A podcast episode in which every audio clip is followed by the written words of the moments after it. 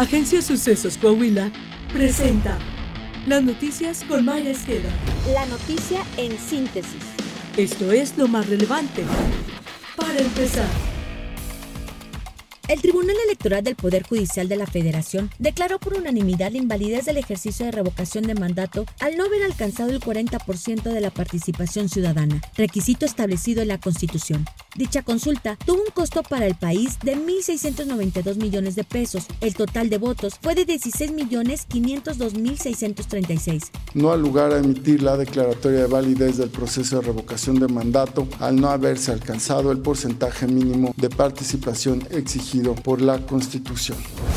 Tras la aprobación fast track de la ley minera, si el gobierno mexicano revoca o deja sin efecto las concesiones otorgadas al sector en materia de litio, estaría obligado a indemnizar a los inversionistas conforme a los acuerdos internacionales, como el Tratado Integral y Progresista de Asociación Transpacífico advirtió a la Cámara de Comercio Internacional. Resulta preocupante que en la reforma a la ley minera no se contempla ningún tipo de excepción a la declaración de utilidad pública, ni refiere qué pasará con las concesiones vigentes, aseveró el organismo.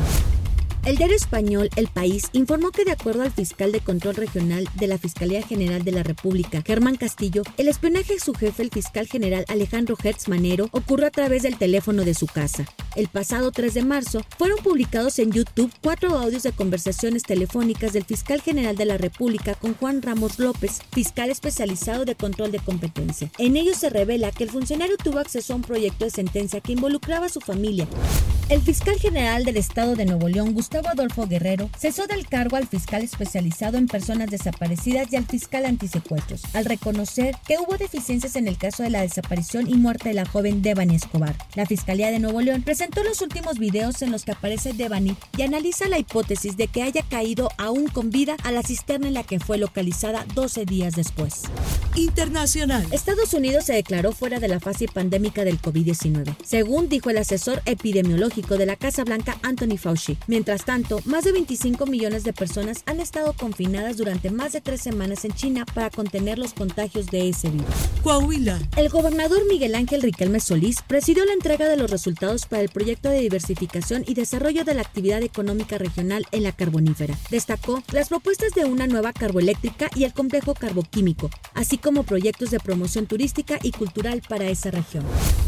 La Secretaría de Seguridad Pública de Coahuila informó que fue detenido en Acuña Edgar N., presunto agresor de Noemí, quien se muestra en un video cuando es subida a un vehículo por la fuerza mientras es agredida por el sujeto.